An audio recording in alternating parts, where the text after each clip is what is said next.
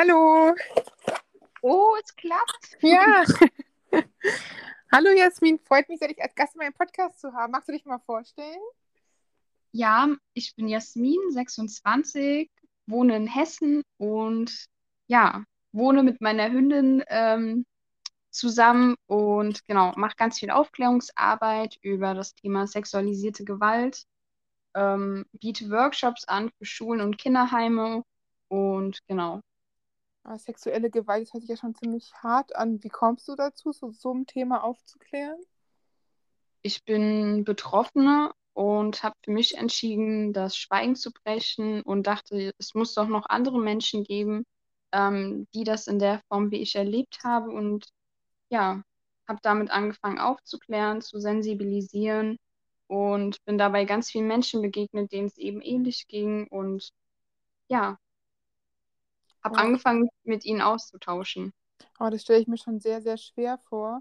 Gerade wenn man sowas jetzt schon in so jungen Jahren, mit 26, solche Themen anspricht, dann muss das ja schon bei dir wahrscheinlich sehr früh begonnen haben. Wie, wie ist es denn passiert, dass du überhaupt, dass dir sowas passiert ist? Du kannst ja nichts dafür als Kind, also generell nicht, kann man als Opfer was dafür. Aber wie ist es denn so das erste Mal in Anführungsstrichen passiert, dass du schlimme Sachen erleben musstest? Mhm. Also das ähm, Erste, woran ich mich erinnern kann, ist eben, dass ich immer darauf konditioniert wurde, ähm, Männer mit bestimmten Blicken anzugucken, mich ähm, ja bestimmt anzuziehen ähm, und auch ja sie allgemein anzuziehen ähm, und eben über das Internet ganz viel. Also ich habe mich, da war ich elf Jahre, ähm, habe ich einen Laptop bekommen und bin durch eine Freundin dann quasi da reingerutscht, also so Foren wie SchülerVZ, WKW, Facebook und so weiter. Ähm, und äh, habe angefangen, ja, zu chatten und bin durch eine Freundin dann da quasi reingerutscht und ähm, ja, mit ihr zu Männern gegangen, also zu Treffen. Und das war so das erste Mal, wo ja, ich sowas erlebt habe. Oh je, elf, ich meine, das ist ja noch vor Pubertät. Es geht ja erst, man sagt ja so, ab 13 ist man Teenager, als Elfjähriges ist man ein kleines Kind, noch eine Grundschülerin. Das ist ja wirklich traumatisch. Ich meine, das sind ja meistens Kinder, dass du wahrscheinlich Aufmerksamkeit gesucht hast einfach und als Kind überhaupt nichts dabei gedacht hast, weil du bist ein Kinder, Schüler-VZ, das ist eine Kinder-VZ. Was haben denn da alte Menschen zu suchen drin, die sich an Kinder ranmachen? Ich meine, das ist ja auch hochgradig strafbar. Ich meine, du als Kind kannst da nichts für, du bist da einfach nur neugierig gewesen. Aber da müssen ja Menschen systematisch auf junge Mädchen Ausschau gehalten haben und sich an die rangemacht haben. Oder haben die sich als Jungs ausgegeben erstmal, um sich an dich ranzumachen? Oder wie war das? Ähm, das war unterschiedlich. Also bei mir war am Und ähm, bei denen war es so, die haben dann zum Beispiel gar kein Profilbild reingemacht oder ein Profilbild, wo die noch selber ganz jung waren. Ähm, oder sie haben tatsächlich ihr reales Alter ähm, in der In aber ähm, trotzdem geschrieben. Und es war halt immer auch so, dadurch, dass ich ohne Vater aufgewachsen bin, war das auch eine Vaterprojektion von mir aus. Also ich habe immer Mhm. gedacht, ähm, der hat Interesse an mir, der möchte wissen, wie es mir geht. Ähm, der unterstützt mich, der macht mir Komplimente. Und ich kann mich ihm anvertrauen, auch wenn es zu Hause immer Streit gab. Und ähm, dadurch hat er mein Vertrauen bekommen, weil er mir immer oder die Männer mir immer das Gefühl gegeben haben, dass sie da sind. Ähm, man muss unterscheiden, dass dadurch, dass Hallo? Ist jetzt gerade weg gewesen. Hallo? mich, Ja, das war gerade weg irgendwie, kurz. Und zwar, jetzt bist du wieder da. Irgendwie ist halt oh abgebrochen, weil nein, man muss unterscheiden irgendwie. Und dann ist abgebrochen. ähm, man muss unterscheiden zwischen, ich bin ja durch meine Freundin da auch rangekommen, dass ähm, diese Männer das auf jeden Fall gezielt gemacht haben. Also die haben uns von der Schule abgeholt ähm, in Freistunden. Ähm, Und in der nächsten Stunde waren wir wieder in der Schule. Ja. Das ist ja wirklich, also ich finde es schockierend. Es hört sich auch an wie ein pädophiles Netzwerk oder so. Es ist ja Ja, wahrscheinlich, es, das, das hört sich nicht nach, nach einem Mensch an, der da, sondern dass das deiner Freundin ja genauso passiert ist wie die, dass das irgendwelche Pädophilen sind, die mit System darauf auf Jagd auf kleine Mädchen gemacht haben.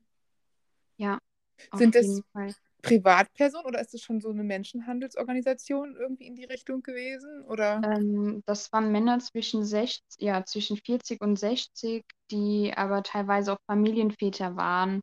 Ähm, Judo-Trainer, Restaurantbesitzer, ähm, so, also die wirklich auch teilweise eine hohe ähm, Stelle im Job haben oder eben verheiratet waren und äh, Kinder haben, die teilweise sogar in meinem eigenen Al also in meinem Alter waren. Also das finde ich jetzt noch schockierender. Man denkt irgendwelche Menschen aus der Unterwelt, die sich da äh, versteckt im Internet halten, aber das sind ja ein Durchschnitt unserer Gesellschaft eigentlich, was du jetzt so an Berufen aufgestellt hast. Auch noch nicht mal Leute, wo man sagt, die sind jetzt finanziell ganz prekär oder so, sondern dass du wirklich so einen, Durchschnitt hast von der Bevölkerung, teilweise sogar besser gestellte. Aber das ist ja total schlimm und selber Familienväter dann e-, erst recht Empathie haben müssen mit einem kleinen Kind. Äh, vor allem, ich meine, das ist ja auch hoch, das ist ja auch strafbar. Das ist ja nichts, es ist ja kein Kavaliersdelikt, sowas. Wie, ja. wie haben die dann erstmal mit dir eine Beziehung aufgebaut oder versucht, dir mit Geschenken sich bei dir einzuschleimen? Oder wie war das? Genau, die haben halt geschrieben, hey, wie geht's dir, was machst du? Und ähm, ich habe geschrieben, ja, ich äh, höre gerade Musik und zu Hause Streit. Also sie haben sich einfach durch so einfache Fragen mein Vertrauen ähm, geholt und mir immer Komplimente gemacht. Und ich hatte wirklich immer gedacht, hey, die, die verstehen mich. Und dann gab es ähm, irgendwann immer die Situation, wo es darum ging, hey, wollen wir uns mal treffen auf einem Spaziergang oder Eis essen oder sonst was. Und ich hatte als Kind sozusagen immer die Vorstellung, hey, wir gehen wirklich spazieren oder Eis essen. Und dem war nicht so. Also wir sind dann, ich bin ins Auto eingestiegen, wir sind zu dem nach Hause gefahren oder ähm, ich war im Auto drin und er hat das Auto zugesperrt. Also das so, dass ich eben nicht mehr rauskam. Ähm, ja. Oh, da habe ich schon einen Schauer über den Rücken, wenn ich sowas höre. Wenn ich meine Elfjährige, die ist ja noch nicht interessiert an keinerlei irgendwie sexuell, um Gottes Willen, ist auch noch nicht mal legal. Bei uns ist es ja ab 14, ich denke, das ist auch schon viel zu früh legal, aber auch nur, wenn der andere selber 14 ist. Äh, und dass man da wirklich an Elfjährigen, an wirklich an kleinen Kindern, die da ins Auto lockt und mit irgendwelchen falschen Versprechen, wo soll man sowas mit elf auch wissen, und gerade wo die sich ja eher als väterlicher Freund ausgegeben haben und nicht als so nett geschrieben haben und nicht irgendwie als so ein Perverser oder so, das kann man als Kind auch gar nicht so schnell erkennen, so kleine Kinder das stelle ich mir schon extrem heftig vor, wirklich so schlimme Erfahrungen machen zu müssen. Mit solchen Leuten haben die dann irgendwie am Anfang so, sich dann verstellt, so ein bisschen, also mit dem Auto rumgefahren oder hast du schon gemerkt, die wollen direkt irgendwie was von dir dann? Ähm, also was ich immer komisch fand, ähm, aber in dem Moment einfach nicht sehen konnte oder nicht verstanden habe, dadurch, dass ich ja schon sehr in meiner eigenen Welt gefangen war, ähm, durch das, was noch äh, im Hintergrund nebenbei lief, ähm, habe ich denen schon vertraut, aber die standen dann zum Beispiel mit einer roten Rose vor der Schule, ähm, wo ich gedacht habe, hä, also als, als normaler Kumpel sozusagen schenkt man noch keine rote Rosen. Ähm, oder die waren dann immer mit ganz viel Parfüm äh, und, und äh, sehr gut gekleidet, wo ich dachte, hä, wieso, wir gehen doch nur spazieren. Ähm, warum siehst du jetzt so schick aus und ich habe nur einen äh, Pulli an? Mhm. Das waren so kleine Dinge, wo ich ein komisches Bauchgefühl hatte, aber ich konnte das trotzdem, konnte da trotzdem nicht reagieren, weil ich, wie gesagt, schon sehr in mir gefangen war. Ja, das ist ja auch total schwer. Ich meine, man kann erstmal niemand hinter den Kopf gucken. Und es könnte ja auch sein, dass der Mensch einfach nur von der Arbeit kommt. Als Kind kann, kann man sowas ja einfach nicht verstehen. Und du man versucht jetzt irgendwie gut zu reden. Und mit einer Rose ist natürlich schon so ein bisschen komisch, aber man kann es ja in allererster Linie als Kind einfach nur als Aufmerksamkeit auch sehen, ohne dass man es jetzt erstmal als was Böses nennt oder sieht. Und ist es dann, dass sie dann zwei, dreimal mit dir was unternommen haben und dann irgendwie was gefordert haben? Oder wie, wie war das? Ähm, nee, das war beim ersten Treffen schon und dann ähm, habe ich die auch nie wieder gesehen. Und man kann sich ja auf jeden Fall immer fragen, oder viele, die eben nicht betroffen sind, fragen mhm. sich, ja, aber warum hat sie sich keinem anvertraut oder wieso äh, hat sie sich da weiterhin drauf eingelassen? Ähm, ah, Mist, jetzt ist gerade wieder weg der Empfang. Bist du noch da? Bist du noch da? Hallo? Ja. Irgendwie war der Empfang gerade wieder weg. Aber das war irgendwie, als du meintest, wieso hat sich darauf eingelassen, dann war der Empfang gerade wieder weg. Oh nein. Ja, ich weiß ähm, auch nicht. Ich habe eigentlich guten Empfang. Ja, das kann mein Ja. WLAN sein, weil wir so. haben WLAN vom ganzen Haus sozusagen, Mhm. dass es dann ab und zu abstürzt. Ja, kein Problem. Das ist ja normal. So ist es manchmal beim Podcast. Vorführeffekt. Ja, genau, wirklich. Das, ich, also das sind schon wirklich schwere Themen. Und du meinst auch gerade irgendwie, wieso hat sich darauf eingelassen, wenn die schon beim ersten Mal irgendwie so übergriffig waren, die Männer, meintest du gerade? Genau. Ähm, ja, weil, also wenn man damit äh, gedroht bekommt, äh, ich bringe dein eigenes Haustier um, wenn du was sagst, oder ich bringe deine Schwester um und es eben Menschen sind, die sehr groß sind und viel breiter als man selbst und auch sehr dominant ähm, wirken, dann überlegt man sich das drei, viermal, ob man wirklich darüber redet, weil man natürlich dann eine Art Todesangst geht und Mhm. äh, in eine Art Schockstarre und natürlich durch diesen Schutzmechanismus auch in Verdrängung. Mhm. Und ähm, ja, deshalb macht man es meistens dann nicht. Aber ich meine, es ist ja auch sowieso eine, eine, eine ganz furchtbare äh, Vorstellung, dass da ein 40- bis 60-jähriger Mann ein elfjähriges, unerfahrenes kleines Mädchen äh, ausnutzt für seine sexuellen Fantasien, die nicht nur hochgradig strafbar sind, die einfach auch, wo man überhaupt als Kind sowieso überhaupt keine Einwilligung geben kann. Das geht einfach gar nicht. Ja. Rein rechtlich gesehen und auch mit Älteren ab 16 ist es legal, aber das ist auch fraglich, dass da, wenn sich 16-Jährige äh, von irgendwelchen 30-, 40-jährigen Männern da angebaggert werden, ist es auch immer noch eine ziemlich creepy Nummer. Das ist zwar nicht Pädophilie, aber Hebephilie, das ist auch immer noch äh, an Jugendlichen sich da ranzumachen, auch nicht so ganz in Ordnung. Aber was da mit, mit dir passiert ist, ist ja wirklich schwerstkriminell. Das sind ja wirklich böse Menschen, die wussten, was sie machen mit kleinen Kindern, nur um sich selber und ihre Bedürfnisse zu befriedigen. Das, und dann noch ein Kind in große Angst zu versetzen, ist auch nochmal ein psychischer Druck, der oben drauf kommt. Und vielleicht wissen die auch, wo du zur Schule gehst. Und das ist ja auch nochmal so eine super Angst, die man hat als kleines Mädchen. Ja. Und wie hast du das emotional überhaupt damit umgehen können? Damit kann man ja eigentlich gar nicht umgehen, so, vor allem nicht in so einem Alter. Also ich bin in die, ich bin erst ins Tagträumen gerutscht sozusagen und habe mir natürlich Gedanken gemacht über alles und alles, was mir passiert ist, irgendwie, ja, hat in mir gearbeitet und dann bin ich irgendwann ein paar Jahre später immer öfter dissoziiert und am Ende hatte ich Ohnmachtsanfälle. Mhm. Ähm, das heißt, ich, mich hat was getriggert oder das kann sein, ich habe Kaffee getrunken und in meinen Gedanken war plötzlich ähm, ja irgendwas, was mich triggert oder irg irgendeine Erinnerung oder irgendein Gefühl muss, äh, hat auch schon ausgereicht und ich bin umgefallen und lag dann im Krankenhaus. Ähm, und das war so meine Strategie, sage ich mal. Ich wusste nicht, warum das passiert, ähm, konnte mich an vieles auch nicht erinnern. Das kam dann während der Traumaaufarbeitung dann wieder hoch. Ähm, aber das war schon eine schlimme Zeit und ich bin aber teilweise froh, dass dieser Schutzmechanismus war, weil anders hätte ich das überhaupt nicht ausgehalten oder geschafft oder ich hätte Mhm.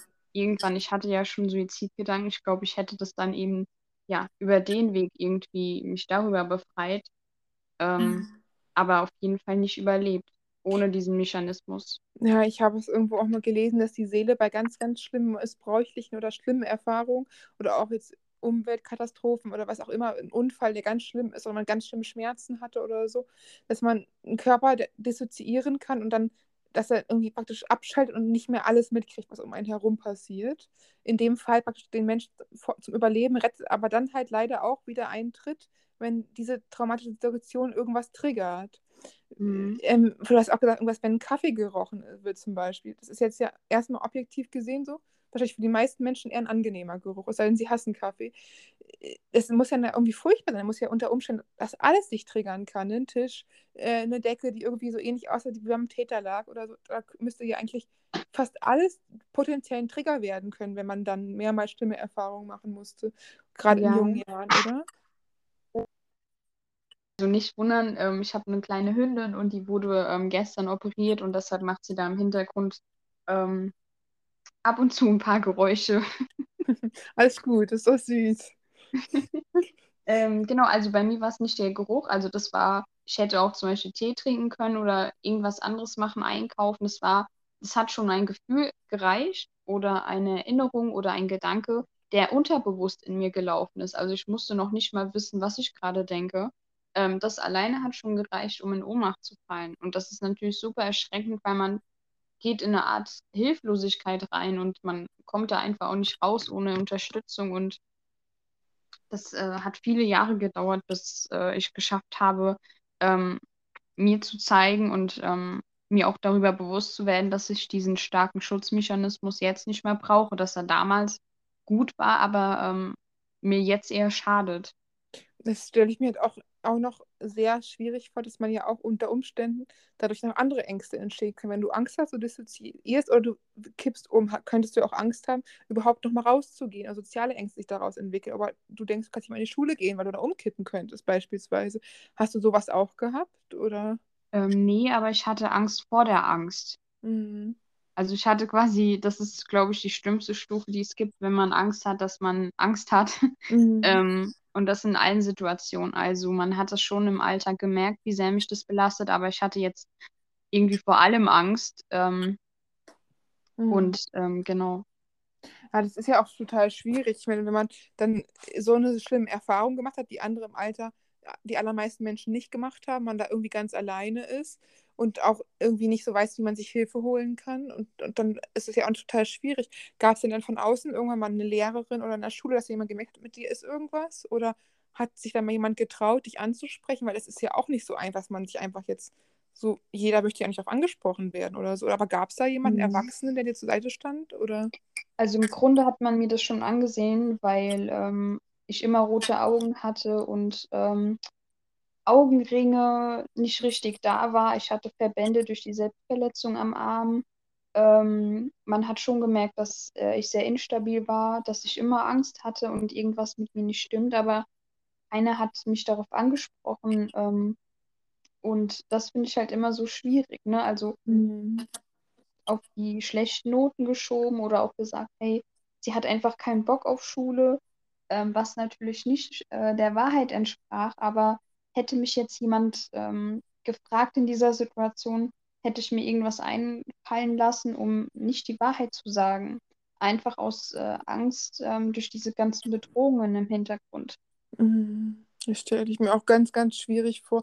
Vor allem die Sache ist ja auch, du hast ja auch wirklich Lebensangst um, um deine Familie, um deine Kinder, äh, um dein Kaninchen oder dein Haustier damals.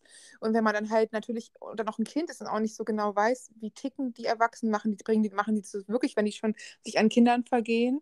Und ähm, bei den Lehrern ist es natürlich auch so, ein Lehrer weiß jetzt nicht, ist der Teenager so ein bisschen anders als die anderen, weil er gerade mal Drogen genommen hat oder eine Krise mit dem ersten Freund hat oder halt sogar sowas Ja. krasses wie bei dir. Das, so ein Lehrer kann ja auch nicht in deinen Kopf gucken, gerade wenn du das dann abstreitest. Und das ist natürlich dann auch, also umso schwieriger, wie lange warst du dann ganz alleine in dieser Situation gefangen, ohne Hilfe? Im Grunde eigentlich bis vor fünf Jahren. Also Boah, ähm, elften konnte ja Lebensjahr an. Ja, also ich konnte ja mit keinem reden und ich habe zum Beispiel, Jetzt ist gerade wieder weg. Ich hoffe, der Empfang kommt gleich zurück. Hallo? Hallo? Hallo? mich, Ja, jetzt war es gerade weg. Es, äh, das war weg als den Moment gerade, als du meintest, im, bis kurz vor fünf Jahren, dass du mit niemandem reden konntest. War, das ging das weiter. ähm, genau, also ich konnte mit keinem ähm, darüber reden wegen diesen ganzen Redeverboten und habe mich dann in Bildern ausgemalt. Also ich habe zum Beispiel ganz dramatische Bilder gemalt und immer sehr traurig. Ähm, aber so wirklich darüber reden, ich habe dann angefangen, also was ich gemacht habe, ist zu sagen, ich werde geschlagen und verprügelt und ich habe mich da so ein bisschen rangetastet, um zu gucken, wie reagieren die Menschen. Mhm. Aber zu sagen, ich werde missbraucht oder so, das gab es nie. Also, Mhm. nee. Ja, vor allem, das ist natürlich auch dann auch wieder so eine Frage, in Anführungsstrichen, wird sie geschlagen von ihren Freundinnen, in Anf von der Schule? Ist es der irgendwie, weiß ich nicht, irgendein Verwandter? Oder man auf so eine, wie bei dir, auf sowas kann, kommt man ja eigentlich noch nicht mal. So eine Idee hat man ja gar nicht, ne? Weil das ist ja schon, also sowas kannte ich vorher noch gar nicht. Das ist ja auch total schwierig und dass du hast versucht, dich auszudrücken, weil du, obwohl du eigentlich ja zum Zwe Schweigen gezwungen worden bist wie hast du denn dann geschafft, dass du durch deine Bilder oder hast du dann irgendwann doch Hilfe geholt von außen, dass du es geschafft hast, da Mhm. drüber zu sprechen, das Schweigen zu brechen? also der erste Kontakt war in der Schule mit der Schulsozialarbeit und es war klar, wer mich geschlagen hat. Da war auch das Jugendamt dann bei uns und äh, Familienhilfe. Ich war auch irgendwann im Kinderheim, aber ich habe, wie Mhm. gesagt, dann nie über sexualisierte Gewalt gesprochen, ähm, weil ich mich teilweise dann auch irgendwann nicht mehr dran erinnern kann durch diese ganzen Verdrängungsmechanismen. Mhm.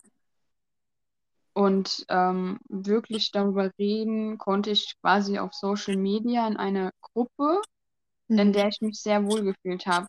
Ähm, und habe da jemanden gefunden, die ähm, quasi in einem Opferschutzverein ist Mhm. und habe angefangen mit ihr Gespräche zu führen, per Telefon, per Online und ähm, ja, habe gemerkt, wow, sie ist super stark und sie hat eine ähnliche Erfahrung gemacht und sie war sozusagen mein Vorbild und ich dachte, hey, so will ich auch werden und habe mich gefühlsmäßig ganz fest an sie gehalten. Also da wäre auch Mhm. kein Blatt dazwischen gekommen.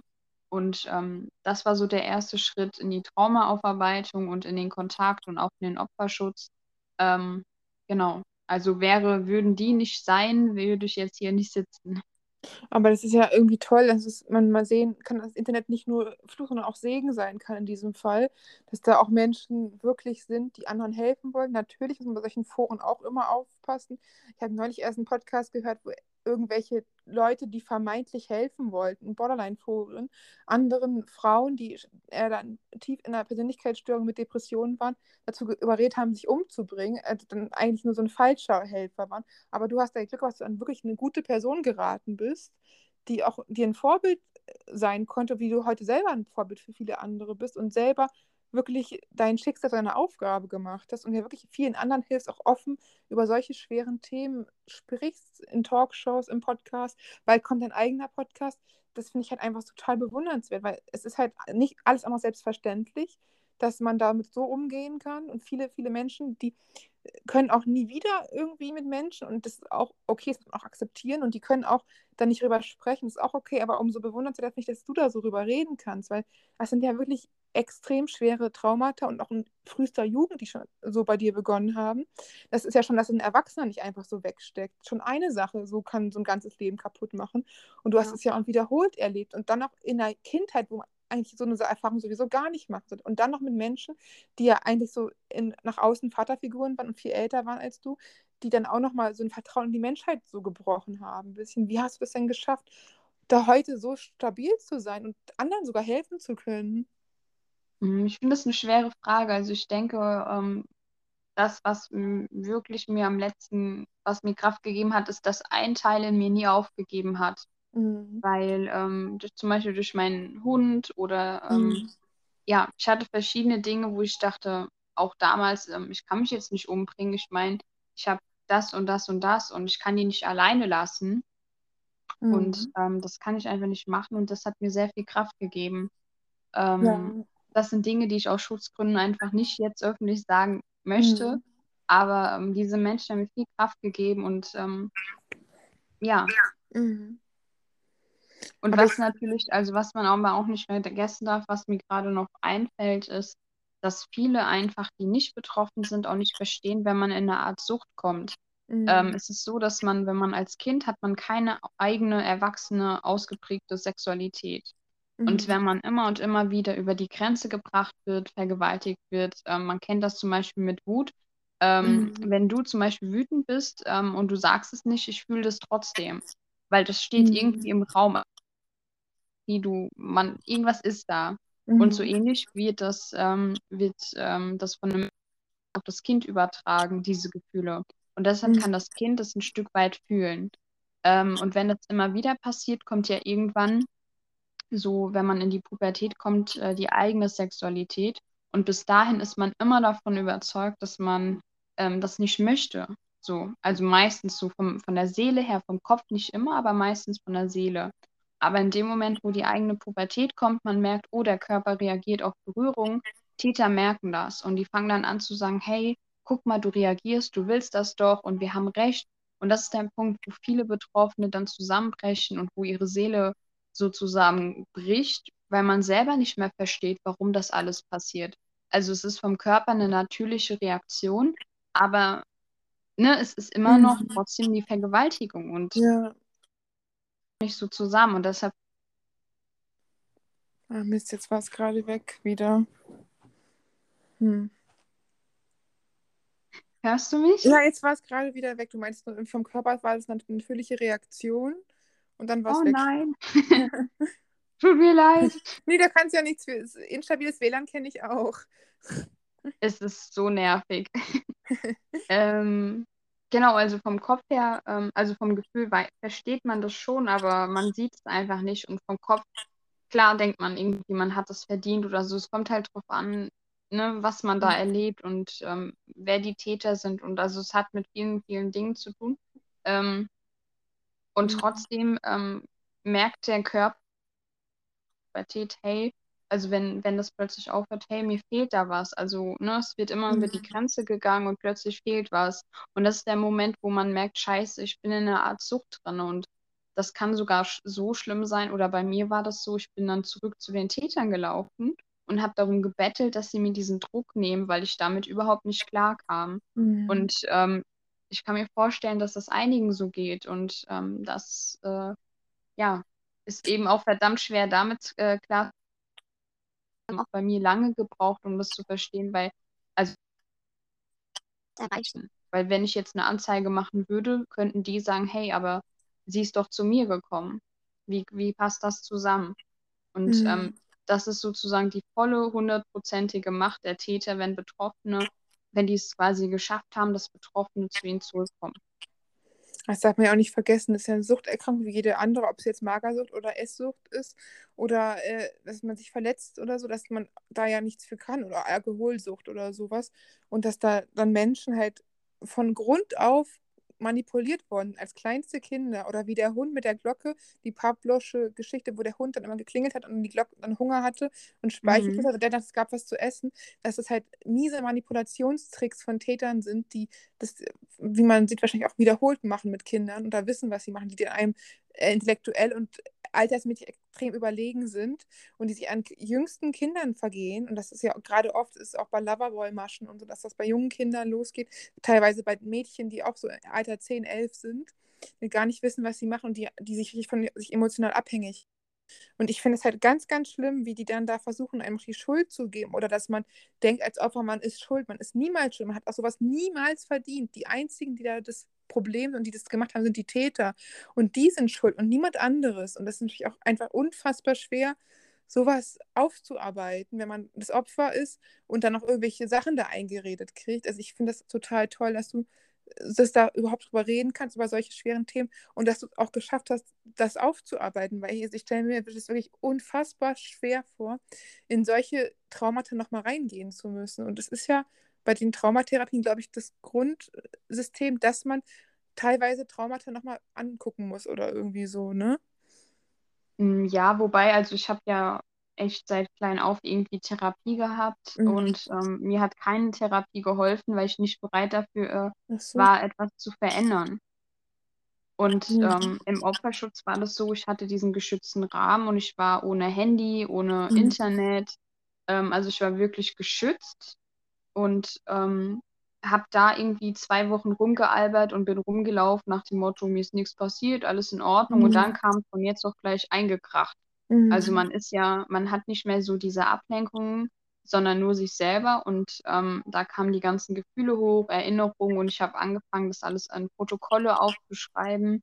Mhm. Ähm, und das hat mir sehr geholfen. Und dann ähm, gab es natürlich Menschen, die ähm, gesagt haben, ich sage, hey, ich fühle so viel, ich weiß gar nicht, wie es mir gerade geht, ähm, die Mhm. mir dann da geholfen haben und die mich ein Stück weit auch gespiegelt haben. Und dadurch konnte ich auch immer mehr und immer tiefer ähm, reingehen, vor allem durch diesen Schutz. Also meine Seele hat sich immer und immer mehr geöffnet, Gott sei Dank. Mhm. Ähm, und ich habe mir das angeguckt. Und am Anfang, klar, habe ich das immer zur Seite geschoben, wollte da.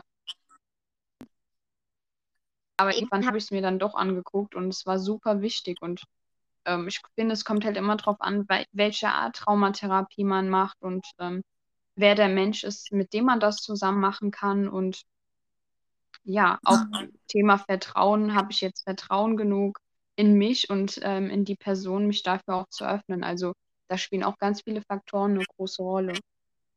Ja, auf jeden Fall. Stelle ich mir auch total schwer vor und unglaublich herausfordernd, überhaupt halt diesen Schritt zu gehen. Aber es ist halt toll, dass es auch wirklich Menschen gibt, die sich da auskennen und die auch wirklich doll geholfen haben. Auch wenn du sagst, du hast schon jahrelang Therapien gemacht und da konnten die dir nicht richtig helfen, aber du warst ja nicht bereit, dich zu öffnen. Was haben denn die anders gemacht? Haben die dir mal Zeit gegeben oder war das wirklich dieses Handy-Detox? Oder war das, weil es vielleicht auch unter Umständen auch Betroffene waren? Sind die mit dir zur Ja, Polizei sie gegangen? waren, also sie waren auch betroffen. Und ich sage ja immer, Betroffene können Mhm. sichtbar machen, die in keinem Lehrbuch steht. Und es ist wirklich so. Also natürlich haben auch Studierende oder ja, auch gut viel Wissen, aber ähm, Mhm. Betroffene können nochmal eine ganz andere Welt zeigen. Und ähm, wo ich nicht, wo ich nicht mehr sagen konnte, wie es mir geht, ähm, standen sie vor mir und haben gesagt, wie es mir geht. Und damit hatten sie recht. Also ich konnte mich durch die Spiegelung von ihnen wiederfinden. Und ich bin sozusagen die Stufen, die Schritte, die sie vorausgegangen sind, das ist ja ein Prozess alles. Mhm. In die konnte ich gehen und sie haben mir auch immer gesagt, hey, geh nach links, ähm, ne, ist irgendwie Mhm. besser als rechts. Und bei Therapien war es so, gesagt hat, geh nach links, ich bin automatisch nach rechts gelaufen. Und Mhm. da war es so, dass ich wirklich vom Gefühl fühlen konnte, ja, sie sind mir und sie wissen so, so, so viel und das ist genau das Wissen, was im Außen eben fehlt. Mm, Und Mhm. das hat mir eben, ja, dadurch, dadurch konnte ich mich eben öffnen, weil sie auch so schonungslos waren, weil sie nichts verschönigt haben, Mhm. ähm, weil ähm, wir uns da echt verstanden haben, auch ohne Worte. Ja, das äh, finde ich äh, super, dass es halt von Betroffenen für Betroffene sowas gibt. Ich glaube, Peer-to-Peer oder sowas gibt es ja auch in anderen Bereichen, ob es jetzt Menschen sind, die praktisch eine Krebserkrankung hatten und dann eine Brust verloren haben und dann eine andere Person kommt, die sowas schon erlebt hat. Oder auch wie in deinem Fall, dass Menschen von Menschenhandel betroffen sind und dann da wirklich anderen helfen können. Ich denke, dass das unglaublich hilfreich ist. Man sieht es ja auch, weil die wirklich wissen, wie man sich wirklich fühlt und was für eine Mechanismen die Psyche hat, um das zu erleben. Und äh, gab es denn auch eine juristische Aufarbeitung der Themen? Konntest du überhaupt noch Leute im Nachhinein äh, praktisch, äh, kann man das überhaupt nachweisen? Das ist ja auch Aussage gegen Aussage. Konntest du jemanden anzeigen oder, oder hast du Anzeigen bei Polizei und Staatsanwaltschaft gemacht? Ähm, ja, davon, was mir passiert ist, davon ähm, gibt es Videomaterial und Bilder und ähm, noch andere Sachen, auch Zeugen. Und ich habe Mhm. 2016 eine Anzeige gemacht, wurde auf Privatklageweg verwiesen und fallen gelassen. Mhm. Ähm, und ich habe ja letztes Jahr ähm, mit HR, Mhm. ähm, die hieß über Chats in die Prostitution. Ich war elf. Mhm. Und Mhm. ähm, dann hat sich die Polizei von sich aus gemeldet, obwohl Ach Mist, ist der gerade der Empfang wieder weg? Noch da? Hörst du mich? Ja, es war gerade weg, als du meinst, die Polizei hat sich von sich aus bei dir gemeldet, obwohl es davor fallen gelassen worden ist. Genau, ähm, es wurde fallen gelassen und es hat sich äh, in der Zeit von den Jahren her ja nicht viel geändert. Also auch vor allem nicht am Material, an den Beweisen. Mhm. Und ähm, aber diesmal war ich laut genug, dass sie reagieren mussten. Mhm. Und ähm, dann haben sie den Kontakt zum Sender aufgenommen, der hat den Kontakt zu mir hergestellt. Es gab äh, ein paar Gespräche. Ähm, genau. Aber ich frage mich halt auch, wenn es sogar so belastendes Videomaterial gibt, ähm, das ist ja sogar, das ist ja so Kinderpornografie, da ja, machen die sich ja auch doppelt strafbar. Das ist ja, dass da überhaupt das ein, erstmal eingestellt worden ist, schockt mich schon wieder unfassbar, muss ich sagen. Und dass du dann als Opfer, das haben ja auch viele Menschen gar nicht mehr die Kraft, wenn sie Opfer von sowas geworden sind, dann erst in der Öffentlichkeit einen Schritt gehen muss, bis dann die Polizei erstmal klarkommt und dann wirklich mal was macht. Das finde ich ja natürlich auch Wahnsinn. Das kann man auch vom Opfer nicht verlangen. Es ist schon schwer genug. Und viele haben, machen solche Prozesse auch gar nicht, weil es ihnen zu schwer fällt, im Prozess auszusagen gegen ihren Täter. Und bei dir waren es ja auch mehrere Täter und es ist ja noch schwieriger und auch in der Form, wie du bedroht worden bist, schon als kleines Kind. Das finde ich halt auch endlich so schlimm, dass es von Anfang an nicht erst richtig ernst genommen worden ist, dass man dann noch überhaupt noch mal eine Reportage drehen musste, um überhaupt zu erklären, was dann da alles passiert ist. ist Ja, das Problem ist aber auch, wenn man jetzt eine Anzeige macht, die Täter werden, je nachdem, wer das ist und äh, in welchem Netzwerk der vielleicht ist, ist man in akuter Bedrohung, weil die Polizei muss neutral bleiben, die gehen nach Hause, aber man selber ist ja Mhm. dadurch, dass man diese Anzeige macht, ja noch mehr in Gefahr. Und da kann auch die Polizei nicht viel schützen, sozusagen. Das dauert ja auch wieder alles. Und ähm, Mhm. und eben auch die Stabilität, mit was man konfrontiert wird, das sind auch so Fragen wie zum Beispiel jetzt, ähm, wie geht's dir gut? Warum geht's dir gut? Gut geht, hast du Beweise Mhm. dafür, dass es dir gut geht? Und wo man denkt, sag mal, geht's noch? Also, Mhm. ne, ein Täter hat das Recht zu lügen und wird nicht bestraft, wenn Mhm. ich als Betroffene der Polizei gegenüber eine Aussage mache und Mhm. sage, er hat ähm, das und das gemacht und eben nicht das in Tätersprache wiedergebe, dann mache ich mich strafbar. Und das ist halt Mhm. auch so was, wo ich denke, das kann ja nicht sein. Oder auch so dieses, ja, ich kann eine Anzeige machen, aber wird er verurteilt, kann er sich auf Kaution zum Beispiel freikaufen oder sonst irgendwas, wird es fallen gelassen. Das sind alles Dinge, die weiß man vorher nicht. Und da muss man gut überlegen, ob man das in Kauf nimmt ähm, und ob man ähm, sozusagen gut geschützt ist und auch seelisch etwas stabiler, um das Ganze dann tragen zu können. Ja, das ist aber auch wirklich total krass. Also ich finde es halt so schlimm, dass dann halt auch noch die Strafverfolgungsbehörden einem da irgendwie Schwierigkeiten machen. Äh, Bist du jetzt im Opferschutz oder so? Ich meine, das ist natürlich auch krass. Das, musst, musst, musst du in Opferschutz jetzt deswegen? Oder? Ähm, Mhm. Opferschutz und ähm, Mhm. nein. Aber das finde ich halt auch so krass. Ne? Die haben was unfassbar Furchtbares, was ähm, auf übelster Stufe, auf niedrigster Stufe stehende, schrecklichste Straftaten begangen. Und dann musst du einen Opferschutz, obwohl die, die, die wissen, was sie dir angetan haben als kleines Kind. Und trotzdem haben, sie, haben die ja kein Unbre Unrechtsbewusstsein und man fühlt sich wird auch als Opfer bedroht. Wie furchtbar ist das denn? Und wie viel Ungerechtigkeit ist denn da? Also auch mit sowas umgehen zu lernen. Ich finde das halt unfassbar. Also, man muss ja auch Granatenwut kriegen da irgendwie, wenn man halt so sieht, wie ungerecht das alles ist. Und dass erstmal in, hier im Rechtsstaat die Unschuldsvermutung erstmal geht auf alle Leute, egal was die gemacht haben, auch wenn das erdrückende Beweise gibt am Anfang, bevor ein Urteil gefällt ist, finde ich halt total schlimm. Und dass du als Opfer dann irgendwie wieder Angst haben musst, auch damit ist es ja total schwer umzugehen. Und so Angstzustände können auch furchtbar sein, einfach nur Angstzustände. Und wenn man das auch noch wirklich im, sogar im Opferschutz ist, wie, wie hast du das so überstanden als diese ganze Zeit? Also ich muss sagen, ich habe schon den Unterschied gemerkt von 2016, wie instabil ich war ähm, nach der Anzeige. Das waren ja zwei, drei Stunden, wo ich da saß und das Mhm. zwei, dreimal. Ähm, da bin ich raus und wusste nicht mehr, wer ich bin. Da war ich total Mhm. ähm, auch von den Gefühlen her ganz, äh, das ist ja ein deutlicher Unterschied zu jetzt. Also ich muss sagen, ähm, die Polizei oder allgemein so die Gespräche, die Konfrontation, ähm, ich habe für mich gesorgt ähm, oder ich habe mich darum gekümmert, dass ich mich selber schützen kann ähm, Mhm. durch verschiedene Dinge. Und ähm, das gibt mir eine gewisse Art von Sicherheit und das ist immer bei mir und wenn ich angegre also angegriffen werden sollte, kann ich darauf zurückgreifen. Das gibt mir auch ein Stück weit mehr Selbstbewusstsein, dass ich nicht in sozusagen, wenn jetzt jemand kommt, nicht unbedingt wieder ins innere Kind falle oder in diese Hilflosigkeit, sondern dass ich sage, hey, stopp, noch ein Schritt und ich habe das und das, ja. Mhm. Ähm, oder ähm, ja, also es sind halt so Sachen, mit denen ich mich jetzt persönlich abgesichert habe. Ähm, und ich habe auch gemerkt, was für ein Unterschied es ist, auch von meinen Antworten her. Also wenn jetzt eine Frage kommt, wie sind Sie sicher, dass es Ihnen gut geht?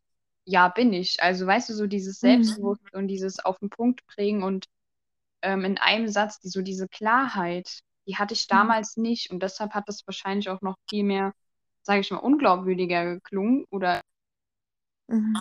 so hin und her durch diese instabile ähm, aber das hat sich inzwischen ähm, sehr stark geändert und Mhm, Aber die Sache ist natürlich auch instabil. Ich meine, wenn man ist jeder Mensch, der so in frühester Kindheit schon so krasse Sachen erlebt hat, es ist eher ein Wunder, wie stark du heute bist, wie du das geschafft hast, trotz diesen ganzen Herausforderungen so eine starke Persönlichkeit zu werden, weil es gibt auch viele Menschen, die niemals mehr was von Menschen zu tun haben wollen oder so und die absolut Schnauze voll von allem haben und ver komplett Vertrauen in alle Menschen verloren haben und dass du halt so stark bist, darüber öffentlich zu reden und dass du das auch so kannst. Ich meine, du bist auch erst 26, bist auch noch jung, hast dein ganzes Leben noch vor dir. Und das ist natürlich auch nicht so leicht, einfach zu sagen, ich habe viele Jahre schreckliche Sachen erlebt, aber äh, irgendwie manchmal ist es noch das Gefühl, da sind noch Sachen aus der Vergangenheit, aber jetzt diese Stärke überhaupt zu haben, das ist natürlich auch Wahnsinn. Woher kommt diese Stärke? Bist du einfach in dir irgendwas so eine unfassbare mentale Stärke oder woher hast du das? Oder hat sich das über die Jahre entwickelt? Das wüsste ich auch gerne. also ich denke schon, dass auch wenn, wenn, wenn man vergewaltigt wird, auch wenn sich das so nicht anfühlt, man hat eine unfassbare Stärke, weil das auszuhalten oder mhm. das zu überleben, das, ist, das schafft nicht jeder. Also ich kenne auch mhm. Menschen, die das nicht geschafft haben und die an den Folgen verstorben sind. Und mhm. deshalb denke ich schon, dass man auf jeden Fall eine andere ähm, intuitiv, also wie heißt das intuitiv? Man ist intuitiv, mhm, ähm, dass ja. man sowas äh, auf eine andere Art ähm, hat und auch so diese Stärke. Weil, und es, ich habe halt nie aufgegeben, also nie zu 100 Prozent. Es gab immer einen Teil, und der sozusagen das Feuer in, meinem, in mir wieder entfacht hat, immer wieder. Mhm. Aber ähm, ja, so richtig erklären kann ich. Ich glaube an Liebe und ich glaube an Wunder und für mich ist es ein Riesengeschenk, dass ich jetzt hier sitze und zum Beispiel jetzt mit dir reden kann. Ähm, ja, aber so beantworten kann ich das jetzt nicht. Also ich finde es total beeindruckend. Ich finde, du bist eine ganz tolle Persönlichkeit. Auch, dass du so über so schwere Themen öffentlich reden kannst und dass du halt auch diese, diese Kraft hast. Ich denke auch, dass du halt wirklich so ein unfassbares Vorbild für ganz viele Frauen, ob sie jetzt aus Menschenhandel, aus der Prostitution sind, ob es Kinder sind, die Missbrauch in der Familie erleben, dass all diese Menschen, die denen einfach Furchtbares angetan ist, und wir wissen auch, Prostitution ist so über 90 Prozent nicht freiwillig, das ist auch Missbrauch, ist auch Vergewaltigung, ich habe mich da auch informiert, dass da halt ganz viele Sachen im Hintergrund gemacht werden, deswegen sollte auch Prostitution bestraft werden und nicht die Prostituierten, dass das halt auch schwierig für die Menschen ist, auch auf, auf der Seele sich niederbrennt. Und dass du halt diese unglaubliche Stärke gefunden hast, das ist halt auch, also wirklich Wahnsinn, du bist halt auch so ein Engel und so ein Retter von vielen Menschen, die das erlebt haben. Und vielleicht auch Menschen, die das nur für sich alleine, ohne die Öffentlichkeit, einfach ihre Sachen aufarbeiten, aber deine Podcasts, deine Videos hören und sich daran auch ihre Stärke wiederfinden, weil sie sehen, du hast es geschafft, du hast schon wirklich sehr krasse Sachen erlebt und auch schon in jüngster Kindheit. Und wenn sie, dass sie dich so als Vorbild nehmen und sagen, sie können es auch schaffen, auch wenn es sehr, sehr schlimm ist, können sie es trotzdem schaffen. Es besteht immer eine Möglichkeit. Und dass sie vielleicht sogar irgendwann halt auch so, so ein Vorbild werden können wie du. Es braucht dann natürlich ihre Zeit und ist nicht von heute auf morgen, aber dass es möglich ist. Ja. Aber ich denke halt, der, was meinst du? Das, ähm, ja, deshalb habe ich auch den auf Social Media meinen Account, weil ich schon merke, dass der Bedarf da ist und dass viele Menschen, die dann diese ganzen Geschichten sehen oder sich austauschen untereinander, also ich habe eine ganz tolle mhm. Community, ähm, die sich gegenseitig da auch supportet und Halt gibt, ähm, dass da schon sich viel mehr Menschen jetzt getraut haben, ähm, damit in die Öffentlichkeit zu, tre äh, zu treten, weil ich finde auch, in dem Moment, wo man anfängt, jemandem zu folgen, mhm. ist das ja öffentlich. Und dann kann man sich schon die Frage stellen, folgt er dieser Person jetzt, weil er selbst betroffen ist oder weil er einfach Interesse daran hat oder so. Ähm, und ich finde, selbst das ist schon echt ein mutiger Schritt. Auf jeden Fall, es ist auf jeden Fall. Hast du denn auch, dass du oft Nachrichten von Betroffenen kriegst oder auch mal? Ja, sehr mhm. viele, jeden Tag. Und das kannst du das auch so also ohne Triggerwarnung oder so nehmen? Oder äh, bittest du dir auch, weil ich hatte Katharina im Interview, sie hatte auch ähm, eine schwere Vergewaltigung erlebt und hatte darüber auch, das, auch ihr Schweigen gebrochen, hat auch ein äh, Instagram, dass sie damals auf einer Party vergewaltigt worden ist und auch Miss Berlin zweiter Platz geworden ist vor äh, vorletztes Jahr, also nicht dieses Jahr, letztes Jahr. Und sie hatte auch darüber gesprochen, aber sie meinte, sie braucht eine Triggerwarnung, dass sie halt weiß, ob sie das emotional heute verkraftet. Hast du auch, mhm. du da Regeln hast, dass man dir nicht, dass man dir eine Triggerwarnung schreibt, dass du sagst, heute ähm, kann ich das ähm. oder vielleicht nicht, oder kannst du das in, in nee. Anführungsstrichen immer? Nee, also ich finde Triggerwarnung schrecklich, weil jeder mhm. Mensch reagiert ja auch unterschiedlich und jeder mhm. reagiert auf was anderes. Und ich finde, allein das Wort zu lesen oder zu mhm. hören, Trigger, das mhm. versetzt, also der Körper und die Seele, die bereiten mhm. sich ja schon quasi darauf vor, mhm. irgendwas Schlimmes. So. Oder Achtung, da muss ich jetzt aufpassen. Und allein das, finde ich, ist einfach nicht gut. Also da, da kommt schon wieder so dieses Negative. Und ich finde, das Thema ist schon schwer genug und deshalb setze ich keine Triggerwarnung, weil ich finde, wer mir folgt, der weiß, mit welchen Themen ähm, er konfrontiert wird, sage ich mal. Und ich bin jedem dankbar, der mir folgt und der sich sensibilisiert mhm. und es einfach wissen möchte. Aber ich finde Triggerwarnung wirklich schlimm und ich setze mhm. keine mhm. und ich habe das auch öfter mal einfach mhm. erklärt, damit ähm, die Menschen das verstehen, weil ähm, ja, wie mhm. gesagt, also da, da könnte ich zum Beispiel jetzt an die Decke gehen, wenn ich das äh, irgendwo lese, aber ich kann es natürlich auch mhm. verstehen bei den Menschen, die das dann machen. Mhm. Weil es gibt ja auch verschiedenste Sachen, zum Beispiel Menschen, die jetzt kein Blut sehen können, schreiben auch Triggerwarnung da drauf. Oder Menschen, die nicht sehen können, wie Tiere gequält werden oder so. Es gibt, oder Menschen, die nicht sehen können, wie, wie Ferkel geschlachtet werden. Sowas gibt es ja auch unter. Also Mhm. ich denke, es ist ja immer, weil es, es halt immer so auf die Einzelnen darauf ankommt, weil manche Menschen, die sind dann völlig geschockt, wenn sie was sehen, wo keine Triggerwarnung ist. Praktisch Tote im Kriegsgebiet oder so. Und andere, die wollen das ja für sich. Ich denke, das ist individuell wahrscheinlich. Und ich denke halt Mhm. wahrscheinlich auch, weil du dein Trauma schon recht aufgearbeitet hast, dass du das auch so auch von anderen Nachrichten bekommen kannst mit deren Geschichten, dass es vielleicht man, nicht jeder kann äh, schon so, wenn auch vielleicht die Trauma Ja. schon noch nicht so doll aufgearbeitet sind, dass es ja auch nur ein persönlicher Prozess ist. Wie weit stehe ich mit meinem Thema? Habe ich mich damit ausgesöhnt oder bin damit so, dass ich darüber sprechen kann? Mhm. Oder wie weit kann ich da selber noch, muss ich da noch an mir selber das aufarbeiten oder so? Ich finde, also ich habe schon öfter mal erlebt, dass die Menschen auch gesagt haben, hey, wieso machst du keine Triggerwarnung und so. Mhm. Und ich finde, das ist aber auch ein Stück weit die Verantwortung nicht von mir. Also natürlich, ne? Ja. Aber ich habe Mhm. ähm, schon erlebt, dass ähm, ich äh, dafür dann die Verantwortung bekommen habe, wo ich dachte, nein, jeder Mhm. Mensch ist für sich selbst verantwortlich. Ja. Und wer mir folgt, der weiß ja, um welches Thema er geht. Und Mhm. ähm, bei mir kann man da wirklich mit allen Themen rechnen, weil ich eben ein sehr Mhm. großes Feld habe. Und es ist ja nicht, es liegt nicht in meiner Verantwortung zu gucken, der Mensch mag das nicht, der Mensch ähm, Mhm. findet das Thema super, der Mensch fühlt sich aber von dem Thema getriggert. Ja, Ähm, ich mag auch so diese Verschönigung nicht und ähm, versuche auch trotzdem immer neutral in den Posts zu bleiben. Also Mhm. von meiner Geschichte und gleichzeitig aber auch dieses ganze Wissen, damit nicht Betroffene das versuche da eben immer neutral zu bleiben und auch nicht Mhm. irgendwie immer anzugreifen oder so. Das mag ich einfach überhaupt nicht. Mhm. Und ähm, da lege ich eben sehr großen Wert drauf. Aber im Grunde, und ich versuche halt, dass es einfacher ist zu lesen, weil das Thema ist ja schon Mhm. schwer genug. Aber ähm, genau, ich finde, das hat auch immer ein bisschen mit Verantwortung zu tun. Ähm, für den Menschen, der gerade da sozusagen durch die Gegend äh, scrollt, natürlich, ja, also kein, kein Beitrag ähm, sollte plötzlich da aufploppen und ne, das finde ich auch Mhm. schwierig. Aber wenn man jemandem folgt, sozusagen bewusst, Mhm. dann ist es, finde ich, nochmal was anderes, als wenn da jetzt ja, plötzlich so eine Werbung oder sonst irgendwas kommt von, von verschiedenen Sachen, wo man denkt, sag mal, geht's noch? Muss das jetzt unbedingt auf Social Media sein oder kann man da jetzt eh nicht irgendwie eine Warnung machen? Ich finde, das ist halt nochmal ein Unterschied. Und das denke ich auch. Aber auf jeden Fall ist es aber auch so, wenn dir jetzt jemand schreibt, eine betroffene Person, darf sie dir auch, auch ohne selber Triggerwarnung zu schreiben, schreiben. Alles Krasse, was sie erlebt hat, das meinte ich eigentlich auch.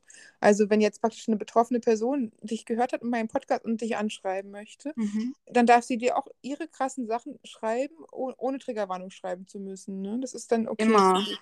Okay, aber das ist natürlich cool, dass du da auch schon, dass du das aushältst, weil das halten ja auch nicht alle aus. Ne? Weil das ist ja schon, also da sieht man halt auch, dass du dein Trauma wirklich schon aufgearbeitet hast. Weil viele, viele Menschen können das nicht, wenn die sowas haben oder so. Es kommt Mhm. natürlich darauf an, welchem Punkt man ist. Und man kann ja auch der, beste, das beste, der allerbeste Begleiter und Vorreiter sein, wenn man selber so eine Geschichte hatte. Aber unter Umständen kann es einen natürlich auch wieder extrem selber triggern. Das ist es ja. Ne? Ja, Und, also ich bin jetzt noch nicht 100% Mhm. triggerfrei, natürlich Mhm, nicht, das klar. braucht alles Mhm. Zeit, aber ich kann mich sehr gut abgrenzen. Also auch am Wochenende zum Beispiel, da mache ich dann Handypause für ähm, Freitagabend bis, Sonnt äh, bis Montagmorgen und da bin ich auch nicht erreichbar. Und Mhm. ähm, mache zum Beispiel nur, gucke zum Beispiel nur Fernseh oder höre Musik oder ähm, Mhm.